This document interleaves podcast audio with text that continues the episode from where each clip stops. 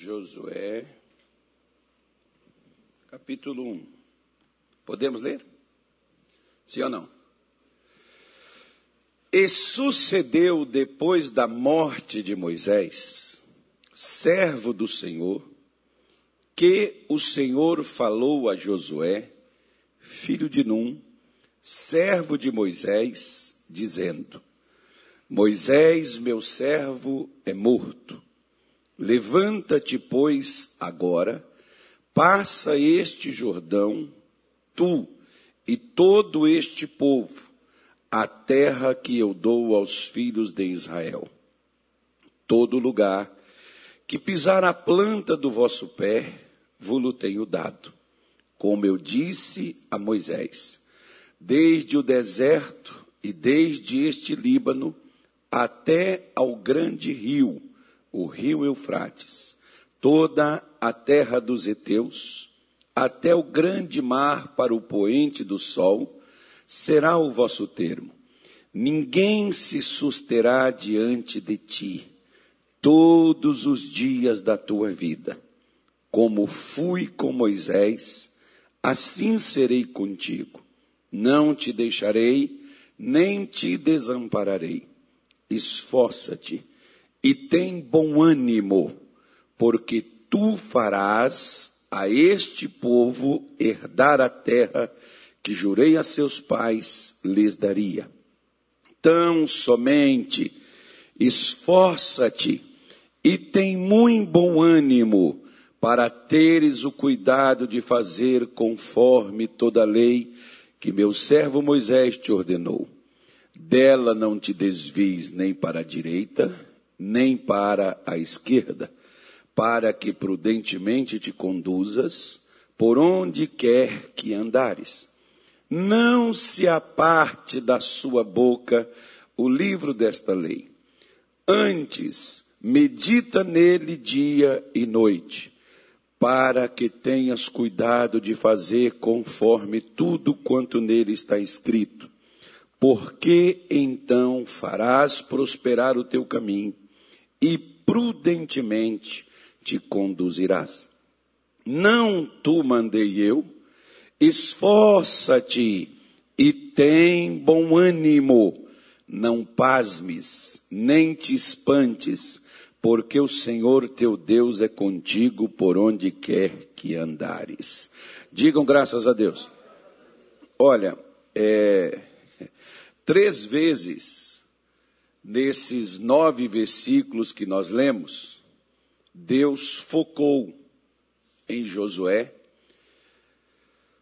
o, o, o, o cerne do seu problema, onde estava a sua dificuldade, Deus focou nela. Nós podemos ver que a Bíblia é clara quando relata os fatos, e a verdade é que muitas vezes eu e você, nós passamos por situações na nossa vida que acabam trazendo em nós desânimo, preocupação, ansiedade, medo, em alguns casos, pânico. E isso, na realidade, não é o causador do problema o qual nós identificamos. Se qualquer um de nós chegássemos com Josué e perguntássemos a ele por que ele estava desanimado, por que ele estava com medo, porque Deus fala três vezes para ele ter ânimo, para ele não temer. Se qualquer pessoa que chegasse ali dissesse, Josué, por que, que você está desanimado? Ele diria, você não sabe? Do que? Não é suficiente o nosso maior líder. O camarada que entrou no Egito, bagunçou com Faraó, nos organizou, tirou a gente do, do Egito, trouxe para o deserto, abriu o mar vermelho, orou, comida apareceu, caía do céu. E se a comida que hoje você come era por causa daquele camarada? que sabia conversar com Deus. Olha as crises que houve no deserto e quem estava lá e solucionava tudo. Quando faltava comida era Moisés, quando faltava água era Moisés, quando tinha problema de doença no arraial do povo de Deus, Moisés era a solução. Era o camarada que tinha a comunicação entre Deus e o povo. Ele organizou Israel para que Israel pudesse crescer, conquistar mas agora aquele que fez tudo aquilo e deixou tudo pronto, não estava mais lá. Aquele camarada havia morrido. E aí, tinha sido antes dele morrer, o próprio Deus. Se você pegar a sua Bíblia um pouquinho anterior aí a Josué, você vai pegar os dois últimos capítulos, que possivelmente tenha sido o próprio Josué o narrador dos fatos que ali ocorreu. E um dos fatos que ali ocorreu foi quando Deus mandou Josué, Moisés pegar o Josué e, juntamente com os anciãos de Israel, qualificar ele, ou entregar a ele o bastão e dizer assim a ele: prossiga, você vai fazer esse povo entrar na terra que eu jurei que lhes daria. Eu sempre falo, primeira coisa, quando nós temos perdas na nossa vida, principalmente né, quando você tem a perda de um pai, a perda de um irmão, a perda de um marido, de uma esposa que ali era o braço direito, quando você perde uma estrutura, uma condição, um emprego, uma coisa que lhe dá sustentação para sua casa, quando você perde bens dos quais você vivia, com aquilo você mantinha a sua família, você mantinha a sua casa. Quando você perde essas coisas, se você não tiver cuidado, você vai desanimar. E eu sempre falo, quando a perda é humana, eu sempre digo o seguinte: se a sua mãe, se o seu pai, se o seu marido, se o seu irmão, se o seu filho pudesse te passar uma mensagem agora, a mensagem seria, a minha, principalmente se for crente, tá, irmão? A minha vida chegou ao fim, a sua continua. A minha parei. Você deve ir adiante. Mas nós não. E esse é um mal que assola até mesmo pessoas firmes com Deus, porque, irmão, quando Moisés ia para o monte, duas vezes ele foi, ele subia para o topo do monte. Quem estava lá no pé do monte esperando Moisés? Josué. Então Josué não era um camarada qualquer, não, gente. Josué, entre os doze espias, ele foi um dos dois, que somente ele e o Caleb, que foi um dos dois que tiveram coragem de relatar e acreditar na conquista de Israel mesmo diante das dificuldades que havia dentro da terra. O próprio Deus, fazendo referência a eles dois, diz que neles houve outro espírito que perseverou em segui-lo. Então Josué não era um camarada qualquer. Josué, espiritualmente falando, ele era um camarada preparado, pronto para poder executar a conquista da terra de Canaã e conduzir, digamos de passagem, um milhão de pessoas a uma conquista. Então, Deus não seria louco se Josué não tivesse condições de fazer aquilo e mandar nomear ele. Deus jamais faria isso. Acredito que ele não brincaria, e como ele não brinca com coisas sérias. Acredito, por exemplo, que quando Deus tira algo de nós, ou quando ele permite que algo nosso seja tirado, porque quem tirou Moisés do povo foi o próprio Deus. Nós é que não gostamos de aceitar isso e concordar com isso. Nós achamos que né, tudo são outras coisas, que parece que Deus é inerte, ele não tem poder, ele não controla, e ele deixa a gente perder. Nós, nós lemos a Bíblia nós vemos a história, mas nós achamos e acreditamos na história bíblica que aquilo ali ocorreu, que aquilo ali aconteceu, mas quando é conosco, aí a coisa é diferente. Aí nós ficamos caçando argumentos, às vezes até para nos dar a nós mesmos uma própria desculpa de alguma coisa da gente não prosseguir. Não foi diferente com Josué. Tá? Então não é só você que teme a caminhada ir adiante sozinho, digamos assim de passagem. Porque o que eu mais gosto que Deus ele não tapa o sol com a peneira, Deus ele não ilude a gente, Deus ele é real conosco, ele não fica tapeando. Eu detesto, por exemplo, pregador que não tem coragem de abrir a Bíblia e falar a verdade, fica dando círculo e rotulando Deus de uma coisa que Deus não é. E fica criando mimimi, crentezinho, né? diz, diz, o, diz o, o, o, ditado aí, né? o fracote, criando crente fraco.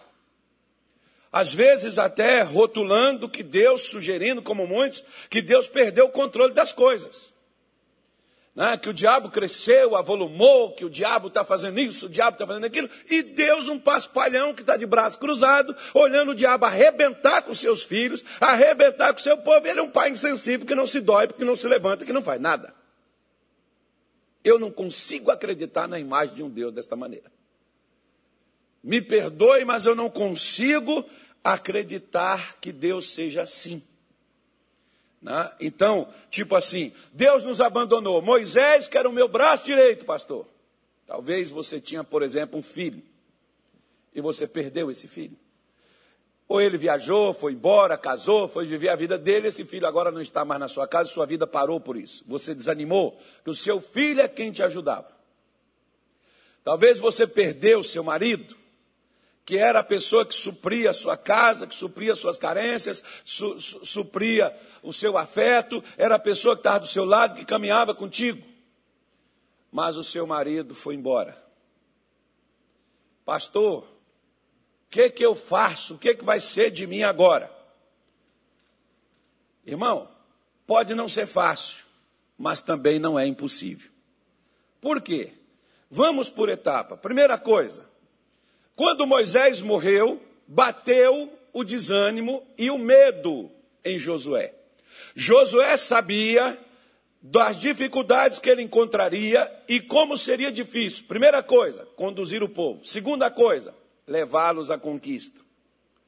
Porque não é só você. Eu fico imaginando, por exemplo, que às vezes eu fico vendo algumas pessoas eles querem, assim, ser pastor, porque eles acham que pastor é só uma imagem que fica em cima de um altar, de um cara que às vezes só fica pedindo dinheiro e gerenciando grana e com a sacola na mão.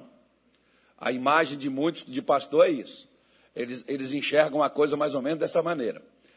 Como, da mesma forma, na política.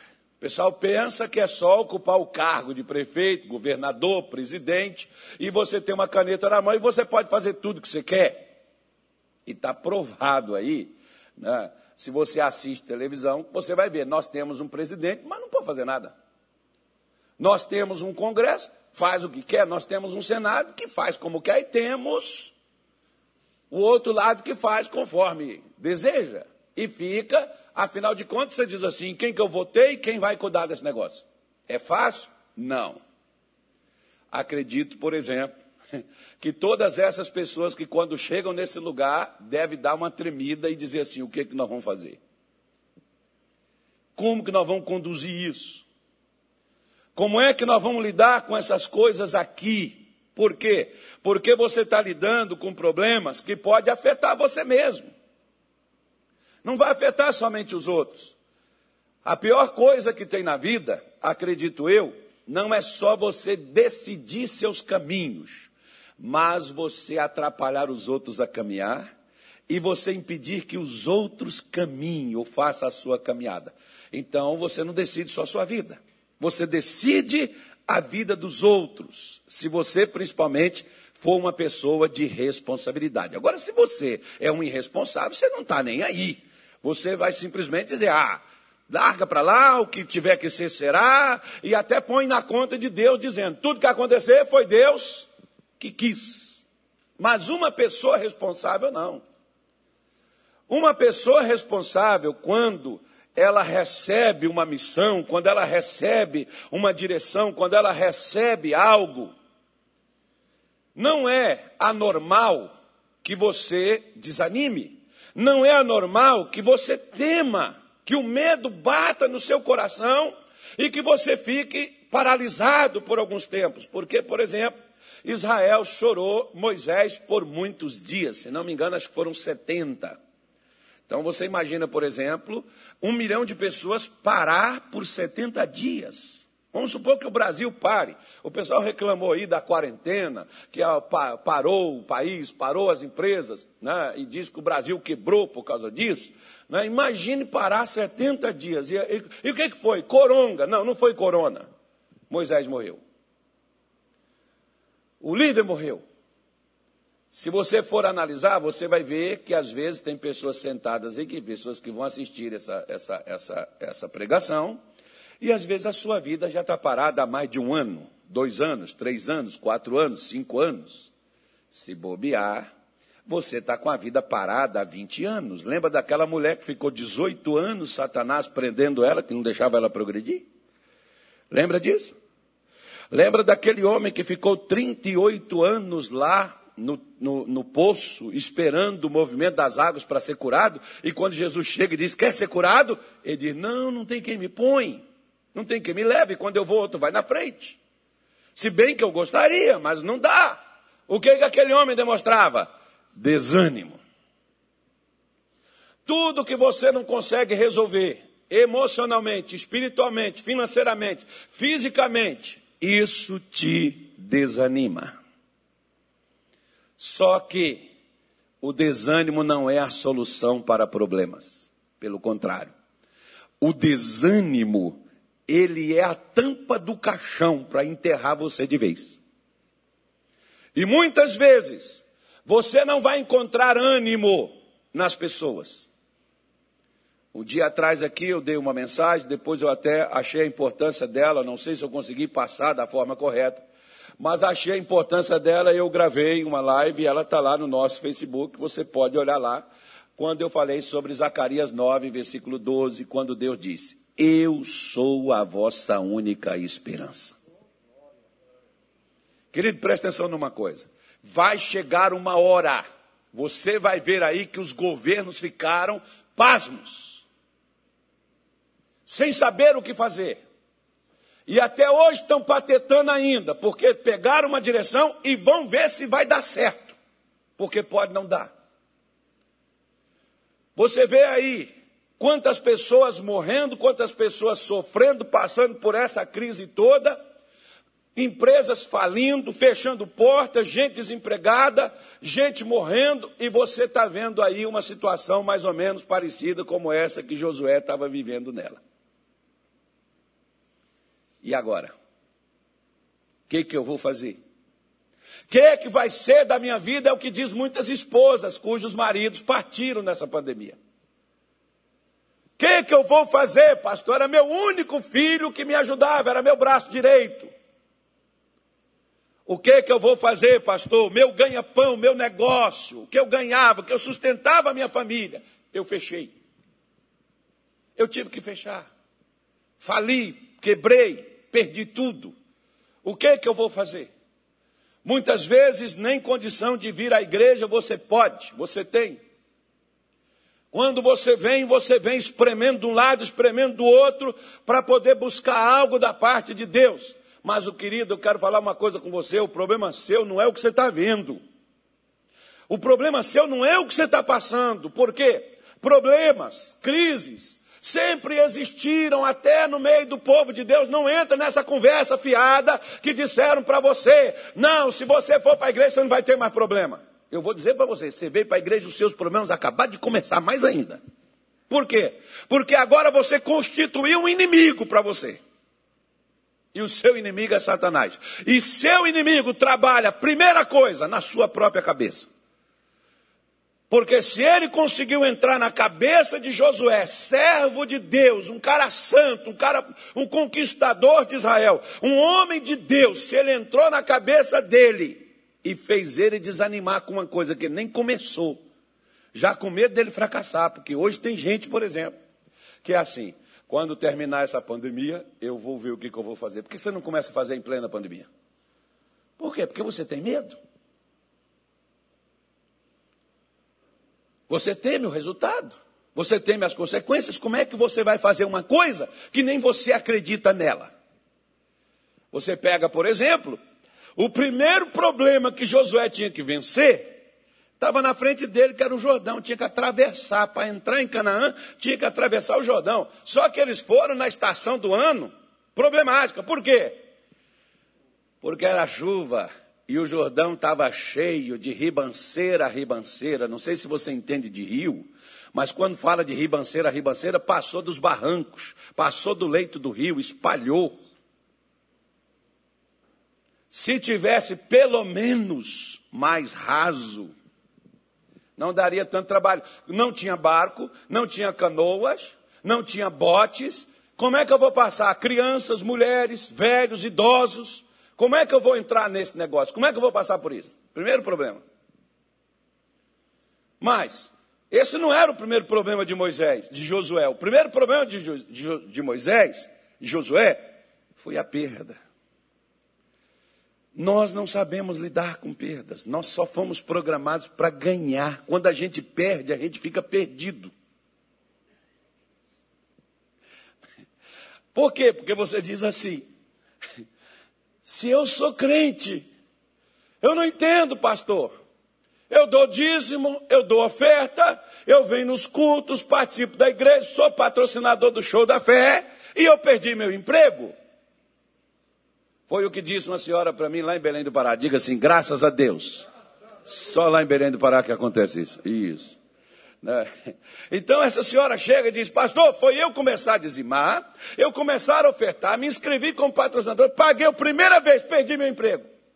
Eu falei para ela, a senhora está arrependida? Ela falou, não, mas eu estou triste por causa disso. Falei, a mesma coisa. Porque arrependimento, tristeza, muitas vezes é arrependimento. A senhora quer que eu devolva o dízimo que a senhora deu? Eu devolvo. Ela disse: Não, pastor, mas eu gostaria de entender isso. Aí eu falei assim: Vamos olhar para um outro lado.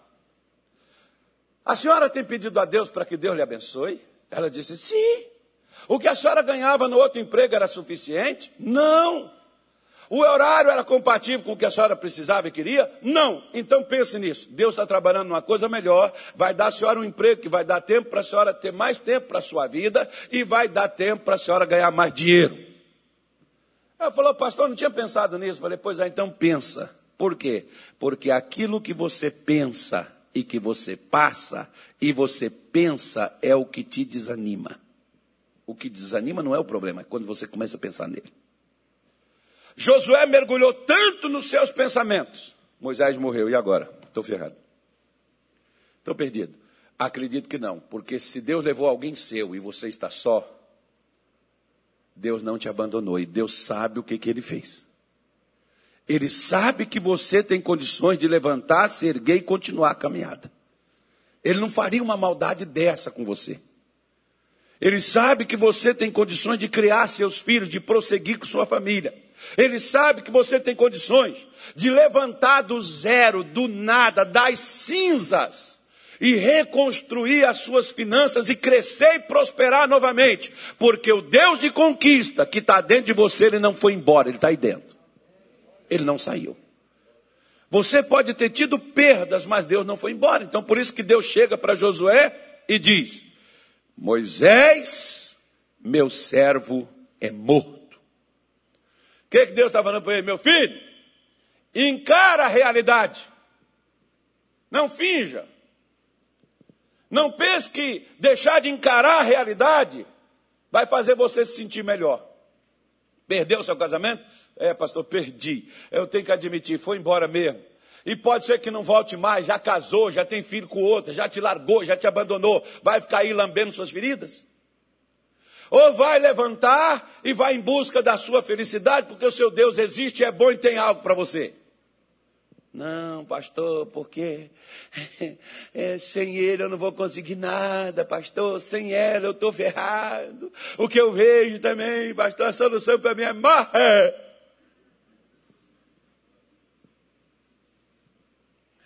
Sabe, pastor, vou deitar na rede, vou beber cachaça, vou fumar cigarro, não vem mais na igreja, não vou ser mais crente, porque eu estava dentro da igreja e Deus deixou acontecer isso comigo.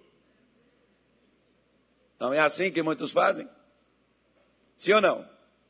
Fala, irmão, você tem medo de falar da realidade? Tem não. Olha a realidade, por exemplo. Quando eu estava vendo, por exemplo, a declaração de uma atriz brasileira, ela disse assim: pare de ficar mostrando essas mortes, pare de anunciar quantos já morreram. Irmão, eu não falo nem a verdade, porque só falam o que está morrendo do que estão querendo que morra. Agora, quantos morrem de fome ninguém fala? Quantos morrem assassinados e ninguém fala? Que agora parece que não morre mais ninguém de tiro, faca, só morre de corona agora. Irmão. Tudo é corona. Aí você fica olhando para aquele negócio, vai, você vai ficar pasmo mesmo, você vai ficar misericórdia. Pastor do céu, ora porque esse negócio não pode me pegar, porque se pegar eu não sei se eu vou sair desse negócio. Vai que eu morra. Tem gente que fica perturbadinho nesses né? dias, por exemplo, teve um, um amigo nosso, não vou falar quem é. Ele ligou para mim, pastor, infelizmente, eu peguei o, o, o vírus e Pastor, olhe por mim, pastor. Falei, por quê? Está com medo de morrer? Não é nem o problema que está sentindo, né, irmão? Ou seja, você está com uma bomba dentro de você que você não sabe se ela vai explodir ou não. E o estupim está lá e o Satanás está com um isqueiro. Para ligar. né? É mais ou menos assim, né? Ó, cadê o Cláudio? Olha aí, o Cláudio aqui, ó.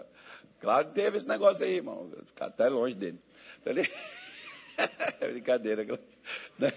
O cara não sabe se ele vai sair, o cara não sabe se ele vai ficar bom, não sabe se ele vai ser internado, não sabe se ele vai ter que né, ser entubado. Vai passando um monte de incerteza na cabeça do camarada.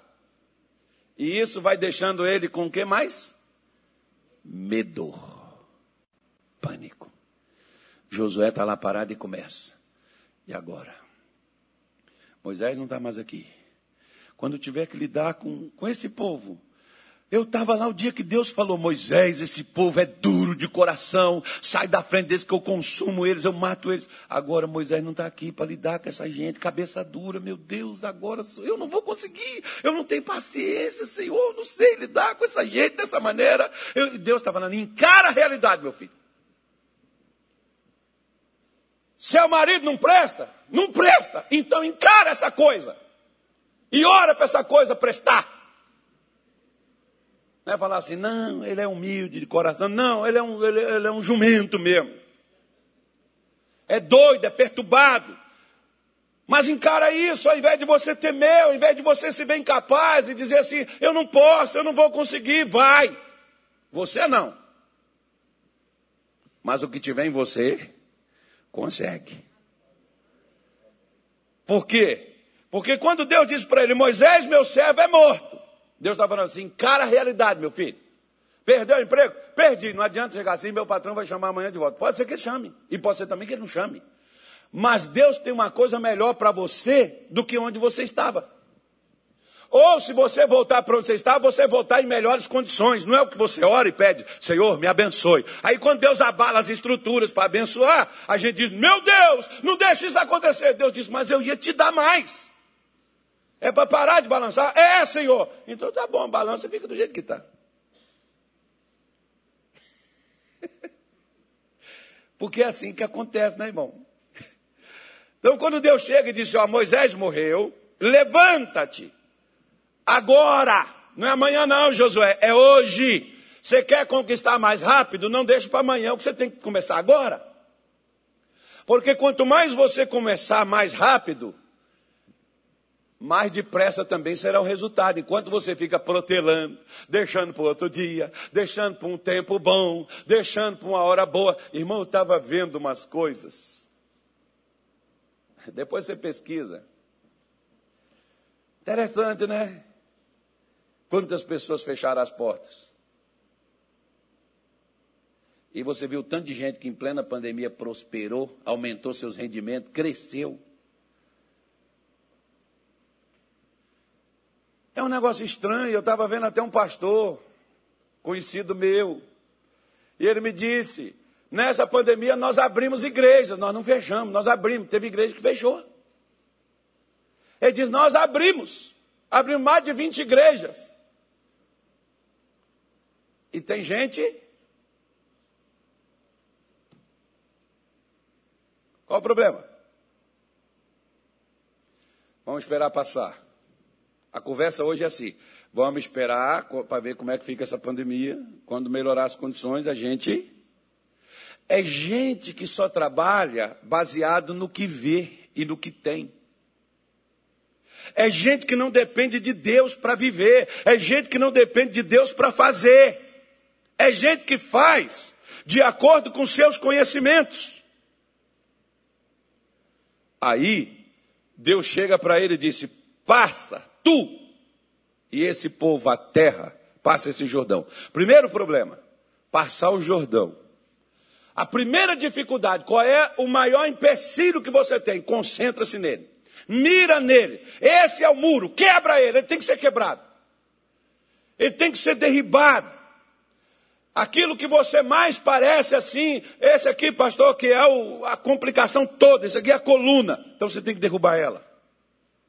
Se concentre nela, porque Deus está dizendo para ele: Ó, oh, Josué, primeira coisa é levantar-se, colocar de pé, é se dispor, é se encher de ânimo, é acreditar em Deus, é crer nas, nas, nas promessas que Deus lhe deu, é acreditar que se você está vivo hoje, é para você romper hoje no seu dia. Se amanhã você acordar e estiver vendo a luz do sol, Senhor, hoje é um dia maravilhoso e nós vamos fazer coisa extraordinária, nós dois. Pastor, estou ferrado, tomara que eu chegue no sol do pôr do sol à noite. Porque do jeito que eu estou, não sei nem se eu vou chegar. Você não vai. Sabe o que vai acontecer contigo? Você não vai morrer, mas também não vai romper. Você vai ficar aquela coisa igual feijão encroado. Cadê as irmãs aí que deixou feijão encroar? Alguém sabe o que eu estou falando? Não. Quando o feijão não cozinha, irmão, pode jogar ele fora. Não vai cozinhar mais, não. Pode tacar fogo nele. Tem crente que não adianta mais. Você pode orar. Sai, Satanás! Diabo! Sacudir! Feitiço! Macumba! Pastor! É inveja! Olho grande! Pode fazer descarrego. Pode descarregar tudo. O crente nunca carrega. O problema não é descarregar você, irmão. O problema é carregar você. Tem gente querendo descarregar. Você não tem que descarregar. Você tem que carregar.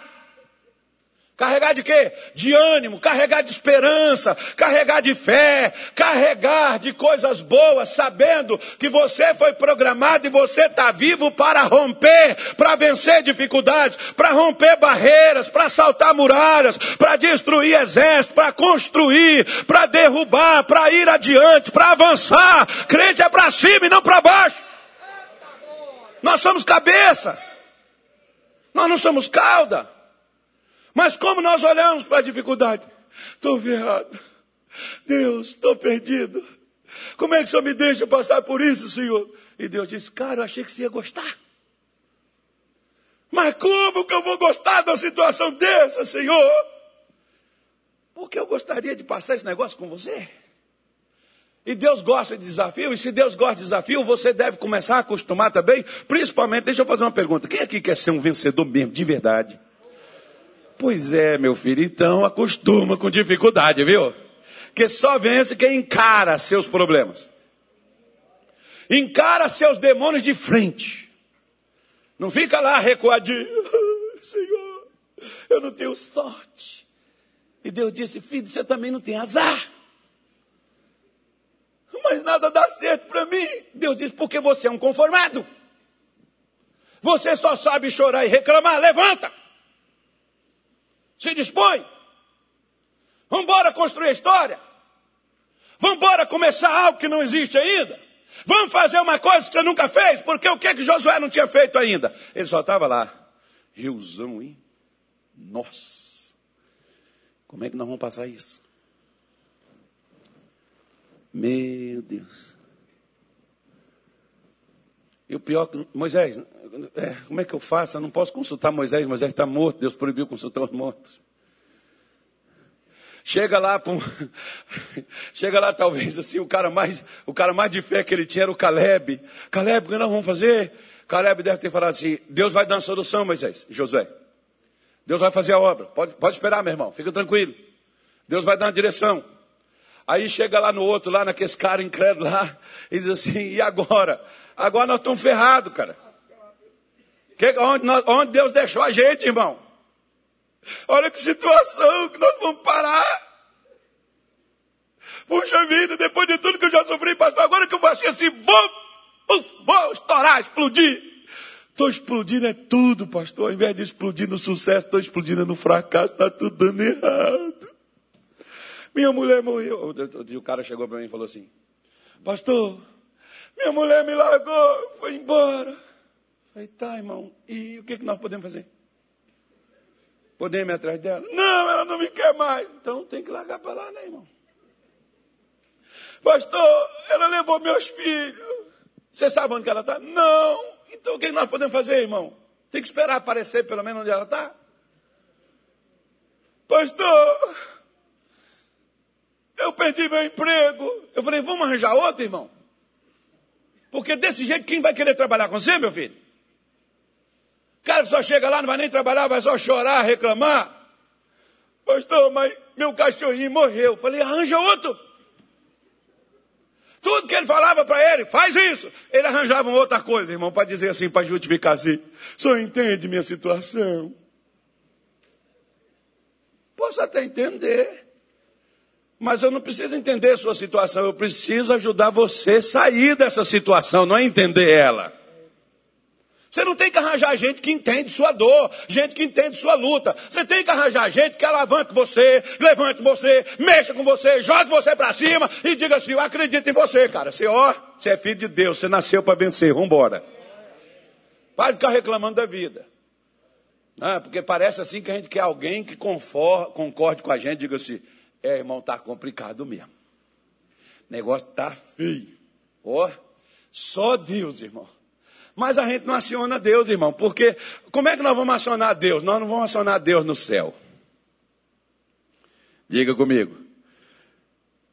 Diga comigo, nós não vamos acionar Deus no céu. Porque Deus está onde? Ele está aí, você tem que acionar Ele aí, você não é no céu, não. Tem gente que está acionando Deus lá no céu. Deus tá, tem que acionar ele aí dentro aí, irmão. Paulo, Paulo diz assim, Timóteo, desperta o dom de Deus que há onde? Onde é que estava o dom de Deus? Aonde é que Deus estava? Deus, Deus, Deus já tinha dito, Josué, eu sou contigo, eu vou ajudar você, você vai levar Israel, você vai conquistar Israel, Canaã, Josué, eu sou com você. Não. Olha o que, que Deus me deixou, pastor. Olha a situação, como é que está. Se Deus é comigo, lembra de Gideão? Por que, que está me acontecendo tudo isso? Porque ninguém está fazendo nada para mudar essa história. Minha mãe dizia: quando você acha a cara, você faz o nariz do tamanho que quer. Se o diabo acha a nossa cara, ele faz o nariz que ele quer. Ainda nos pinta de palhaço, ainda ri da nossa cara e diz assim: cadê seu Deus? Por quê? Porque ele está achando uma cara para pintar. Uma cara de quê? Desanimada, medrosa. Ah, mas pastor, porque o senhor sabe que o governo mundial, o senhor sabe que o anticristo, o senhor sabe. E eu não quero saber do antes, eu quero saber do a favor. O que vem contra mim não me interessa, interessa o que está em mim.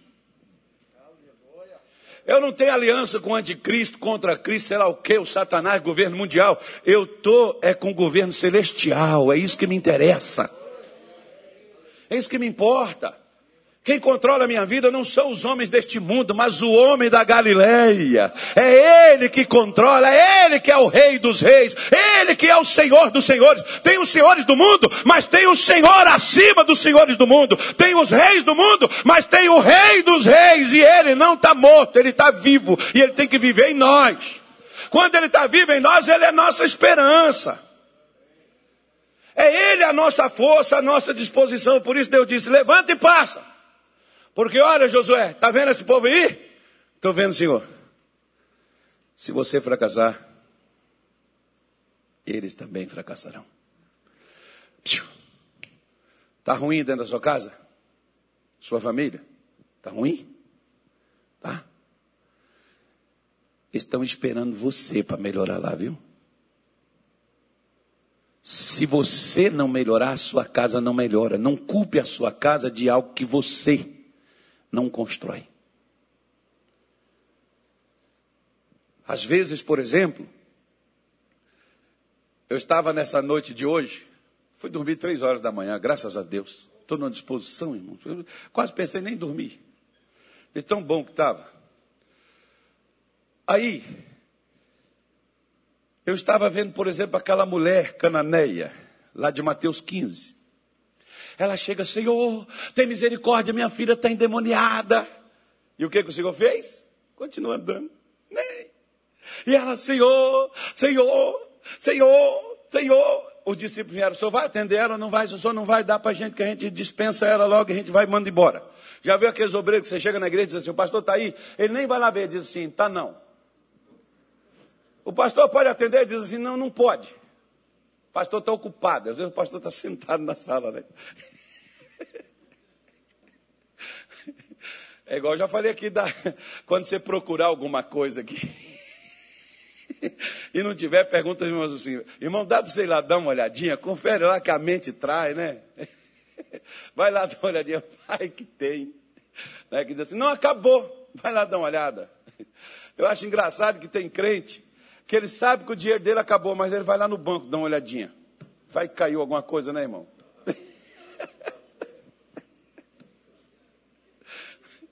Coisa boa. Aí quando chega lá e tem, meu Deus do céu! Ou oh, não é que tinha mesmo? Pois é, ué. ele podia estar passando necessidade se não olhasse para aquilo. Né? Então, então dá, dá uma conferida. Né? Então, às vezes a pessoa chega na igreja, pastor está aí, não está não. O discípulo chega lá e diz assim: o senhor vai despedir ela? Se o senhor não for atender ela, despede logo aí, já, já para com essa berreira aqui. E a mulher, Jesus não disse nada, só disse: Eu não fui enviado senão as ovelhas perdidas. O que, que Jesus está dizendo? Eu não atendo bode.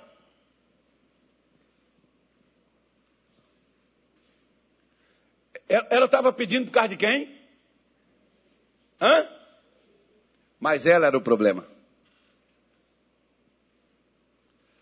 Ela estava dizendo: Minha filha está horrivelmente endemoniada. E Jesus estava dizendo: E você está terrivelmente pior do que sua filha. Se a sua filha tem demônio, você tem legião. Às vezes, amigo, presta atenção numa coisa. O problema de Israel não era Israel, era Josué, desanimado. O problema daquela moça na sua casa não era ela, era sua mãe. Às vezes o problema da minha casa não é meu filho, sou eu que não sou pai. Ah, hoje eu estou pregando bem, gente. Puxa vida. O problema seu, minha irmãzinha, não é seu marido que não presta, que é um sapo. É porque ele não tem princesa para beijar ele, para ele virar rei.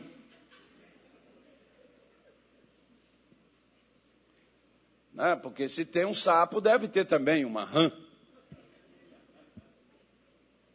É algo parecido assim? Né? Então tem que haver um milagre. Pastor, meu marido é um cavalo. Pois é. De repente tem uma mula do lado dele. Mula com cavalo só nasce burro. Né? Por isso a coisa ferve. Então o que, que tem que ocorrer? Muitas vezes nós estamos achando que o problema está sempre nos outros. Por exemplo, Lá vai eu.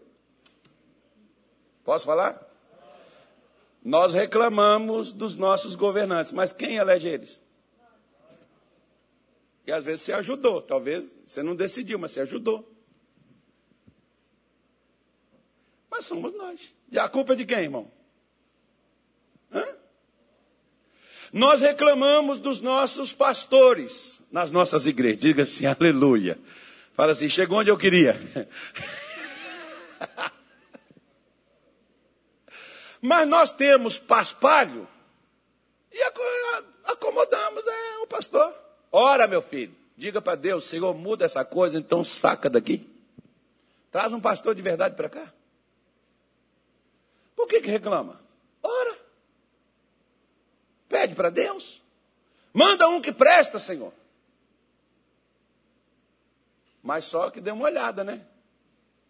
Às vezes você reclama que você não tem pastor, mas de repente pode ser que você não seja ovelha, você esteja sendo bode.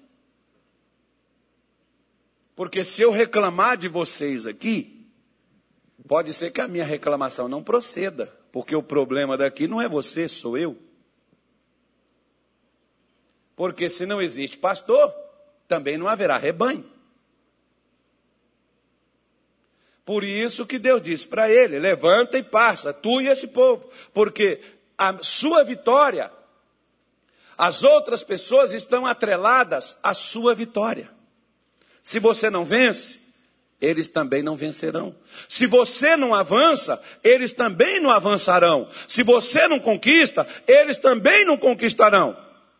Por isso, Deus, para animar Josué, ele diz: todo lugar Olha o versículo 3 aí, o que, que Deus diz para ele. Todo o lugar que pisar a planta dos teus pés. Presta atenção, irmão. Eu vi o missionário Soares pregar isso uma vez, eu nunca me esqueci. As três maneiras de Deus te conceder a benção. A primeira delas está aqui. Não, a primeira não está aqui, não. A primeira está lá em, em, Gênesis 14. Gênesis é 14, é 14, é.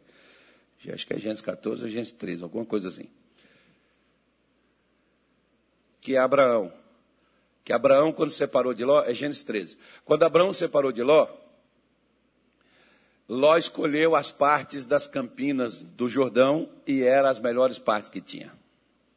Sobrou para Abraão só terra, areia. Deve ter dado um desânimo em Abraão, irmão. Mas sabe de uma coisa? Eu não gosto de desanimar. Mas quando eu desanimo, eu já fico assim naquela expectativa, lá vai vir. Porque Deus vai criar um meio, vai fazer alguma coisa para me, me mexer comigo, para me animar, para me jogar para cima, para fazer eu ir para diante. Porque às vezes, quando você está desanimado, ninguém te anima. Mas Deus é o seu primeiro a acreditar em você e animar você. Aí Deus chega para Abraão e diz assim: Abraão, levanta os teus olhos, olhe para o norte, para o sul, para o leste, para o oeste. Tudo que você vê eu darei a você e a sua descendência, onde você conseguir enxergar. Irmão Abraão enxergou tão bem. Ele não tinha miopia nem catarata que ele enxergou até o Brasil. E hoje eu e você estamos aqui por causa de Abraão. Ele conseguiu enxergar aqui na América Latina, aqui nos confins da terra praticamente. Deus deu para ele, toma, isso é seu. Porque ele conseguiu enxergar. Claro que eu estou falando isso de um modo natural, mas para dar você o exemplo da fé, que é o lado espiritual. Aí ele chega agora para Josué e diz assim: Josué, aonde você for, eu vou. Se você sentar, eu sento. Se você parar, eu paro. Se você dormir, eu não durmo, mas eu deito. Você está deitado? Então eu vou ficar aí contigo deitado aí. Eu só vou até onde você for. Pare de culpar Deus se você não vai até onde Ele diz que você pode ir. E se Ele diz que você pode ir, então você pode ir. Mas, pastor, tem uma porta. Não se preocupe. Eu sou aquele que tem a chave da casa de Davi, que abre e ninguém fecha, e fecha e ninguém pode abrir. Quem disse isso foi Jesus a João, lá no livro do Apocalipse, quando ele mostra para ele que ele que tem a chave. Não é os homens, não são os reis da terra, não são os demônios. Quem tem a chave é Jesus. Ele abre e ninguém fecha ele fecha e ninguém vai abrir. Então vá, pelo menos chegue lá na porta. Eu não vou poder abrir a porta da minha casa se você não chega lá na porta e bate na porta. Se você disser, eu estou indo para sua casa, eu vou ficar esperando. Quando você chegar lá, ou no mínimo você vai me passar uma mensagem e dizer, cheguei, pastor, estou aqui na sua porta. Ou você vai bater na minha porta. Eu vou chegar do outro lado, porque eu não sou besta, e vou dizer assim, quem é? Aí você vai dizer assim, sou eu. Aí eu digo, só um momento. Aí eu vou tirar as trancas. Lá na minha casa tem um, não é tranca-rua não, mesmo, é tranca-porta mesmo. tranca tudo.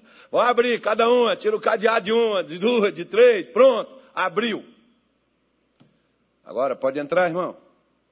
Depois, quando você entra, fecha tudo de novo. Trava tudo outra vez. Pronto. Quando você for embora, abre tudo de novo. Eu abro, eu fecho.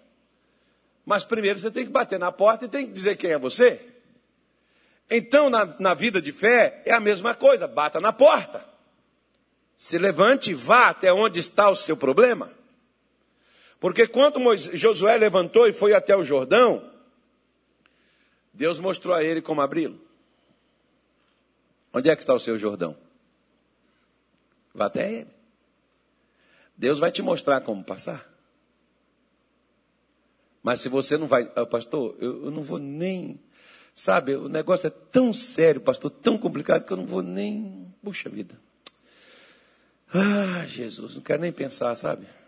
Eu entreguei na mão de Deus, seja o que Deus quiser. Irmãos, não vai dar em nada.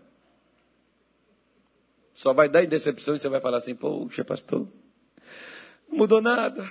Você pergunta a pessoa, você chega para o crente e diz assim, e aí, irmão, como é que você está? Né? Tem gente que gosta assim, por que você não dá graça e paz ao Pai do Senhor? Porque a Bíblia não diz para mim fazer isso. Ela diz que quando eu chegar na sua casa, eu tenho que dizer que a paz desça na sua casa. Isso é que a Bíblia manda. Por isso que eu dou bom dia, dou boa noite, dou boa tarde. A Bíblia não manda fazer isso. Mas tem gente que gosta de pegar as coisas e botar na Bíblia. O que a Bíblia manda não faz, o que a Bíblia manda, né? o que a Bíblia não manda, inventa. Então, quando você chega, por exemplo, né? E você faz dessa forma, né? a pessoa chega lá e diz assim para você: Pai do Senhor. Né? Aí você olha e diz assim: Paz nada. Porque se você vê como é que está a minha situação, Aí como que eu vou dar paz dessa maneira, irmão? Estou lascado, arrebentado, revoltado, com raiva, nervoso, querendo matar, pular no pescoço de alguém. E chego lá, graça e paz. Então analisa. Por isso que quando Deus disse para ele, todo o lugar, como eu disse, Deus está disposto para fazer o que ele falou. Para quem? Para quem vai até onde ele diz que deve ir. Se Deus já disse para você ir e você não foi, não reclama porque sua vida está parada. Porque está parada por sua causa, não por causa dos demônios, nem por causa das pessoas e muito menos por causa de Deus, porque o próprio Deus tem o interesse que você vá. Por quê? Porque ele diz que você deve ir. Ele diz que você deve fazer, por que, que você vai ficar parado?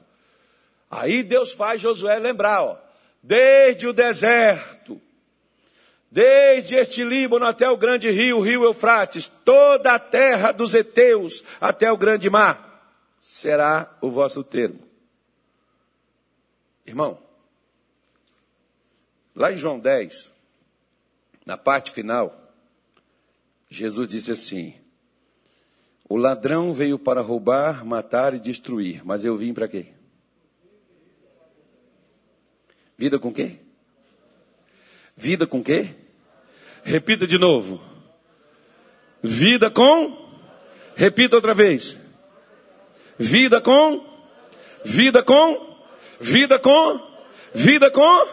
Fica com raiva não. Mas é abundância. Sua vida está abundante, sua paz, sua saúde, sua alegria, sua felicidade, suas conquistas e realizações está abundante? Não. Então você não está tendo a vida que Jesus veio trazer. E ele diz que você deve ter.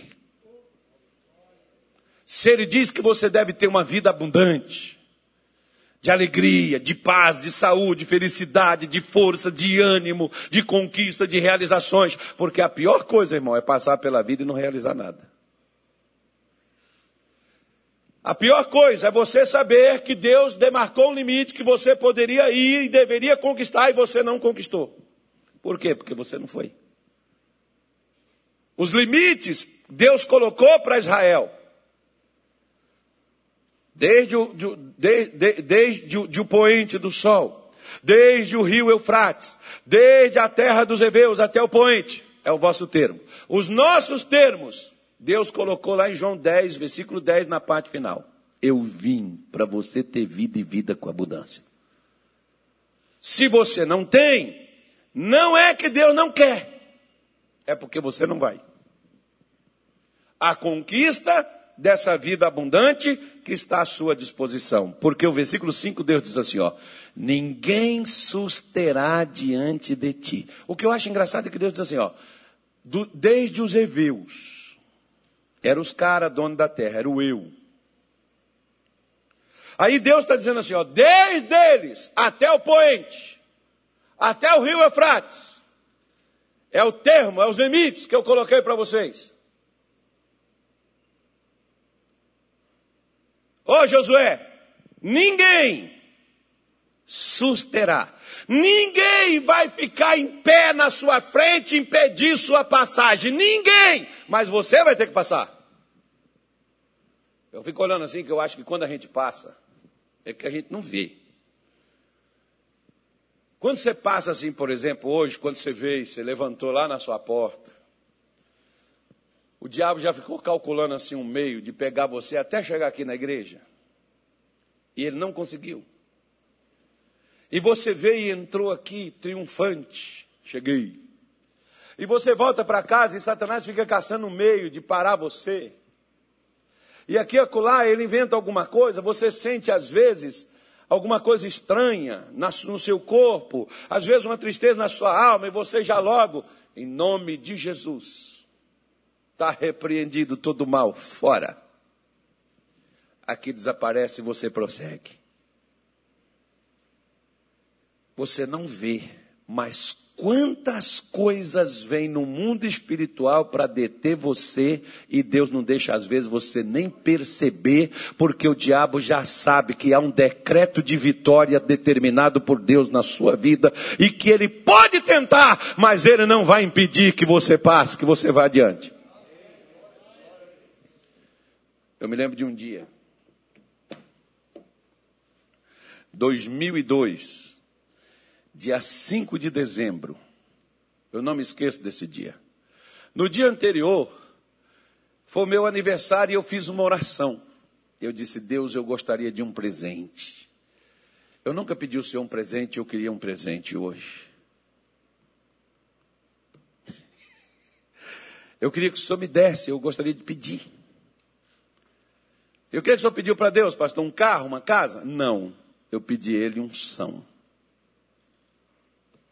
Eu quero uma unção, Senhor, dobrada.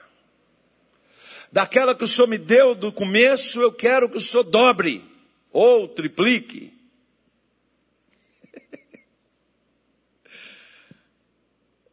Presta atenção. Amém. Dia 3 de janeiro, meu telefone tocou. Não, dia 3 não, foi dia 1, dia, dia 2. Sei lá, nem me lembro mais. Não, dia 2. Foi dia, dia, não, dia 3 mesmo. Dia 3 de janeiro. Um mês, quase depois, o telefone tocou. Pastor Rogério Postigo. Oi, pastor, tudo bom? Tudo bom? Pastor, o missionário mandou dizer para o senhor: sua passagem está comprada para depois de amanhã. O senhor vai lá para Belém do Pará. A igreja lá, pastor, é uma benção. Lá tem isso, tem aquilo e tal. É verdade, Belém é grande para caramba. Ele não mentiu nada para mim, não, irmão. E eu fui para lá. Quando eu cheguei lá, eu fiz culto lá numa igreja desse tamanho aqui, ó, com quatro pessoas. O maior culto que eu fiz lá, o primeiro culto que eu fiz lá foi 118 pessoas no domingo de manhã. Uma semana que eu estava lá, eu estava com vontade de ir embora. Eu disse, Jesus, toca no coração do missionário, vai que ele me enganou de ter me mandado para cá. Não é aqui. É outro lugar. Aí o missionário ligou e disse assim: Ó oh, irmão, dia 5 de fevereiro eu vou aí. E o missionário foi. A gente não tinha meio de alcançar ninguém lá, praticamente, a não ser pessoalmente. Aí foi quando melhorou a divulgação de lá, foi colocado o programa local lá e aquela coisa toda. E no meio desse, desse, dessa bagunça todinha,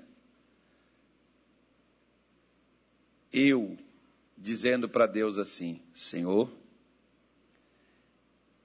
acho que esse negócio aqui não é para mim.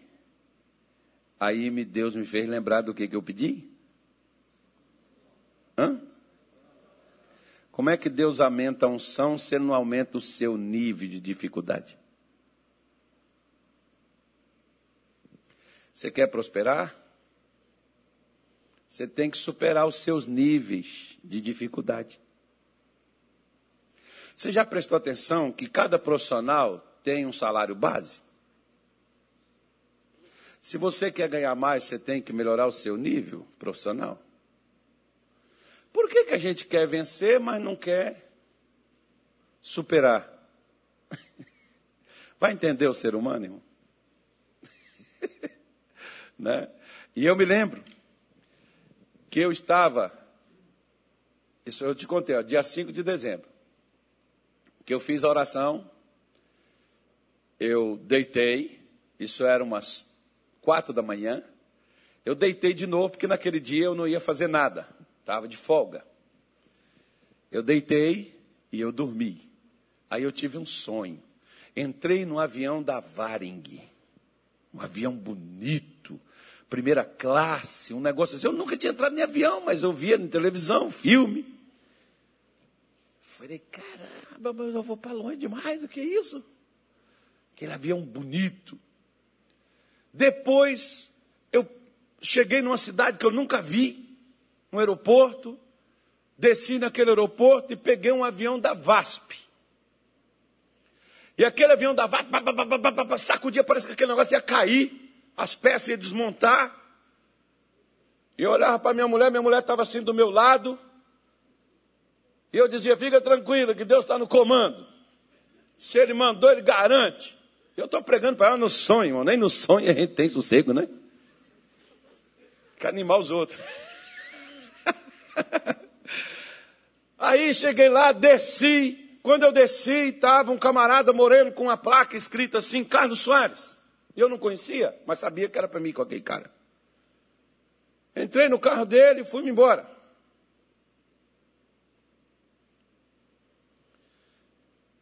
Cheguei no carro dele, cheguei para a igreja, cheguei lá na frente da igreja, tinha um prédio amarelo de um lado, tinha um pé de manga assim, um pé de manga bem na entrada da igreja.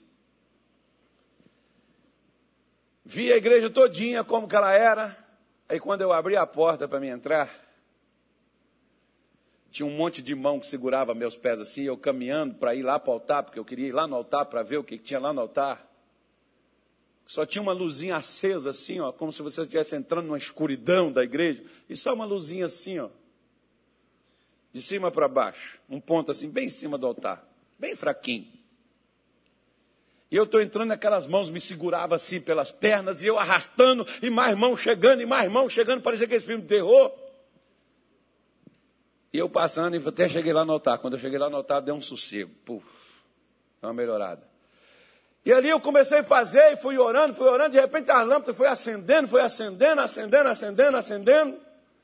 E aí ficou a igreja toda brilhando. Isso foi um sonho. Um mês depois eu estava vivendo a realidade, mas não lembrava do sonho. Deus mostrou tudo como seria. Mas na hora da minha dificuldade, quem foi o primeiro a desanimar? Eu. Às vezes seu casamento foi um sonho e Deus te mostrou tudo como seria e foi. E hoje você está querendo pular fora do barco. Cadê o seu sonho? O seu negócio foi um sonho. Deus te deu. Você sonhou ele todinho. E ele começou a acontecer, mas hoje vê as dificuldades. Por que, que você está desistindo do seu sonho? Por que, que José não desistiu do sonho que Deus deu para ele, irmão? Quando ele teve motivo para poder desistir?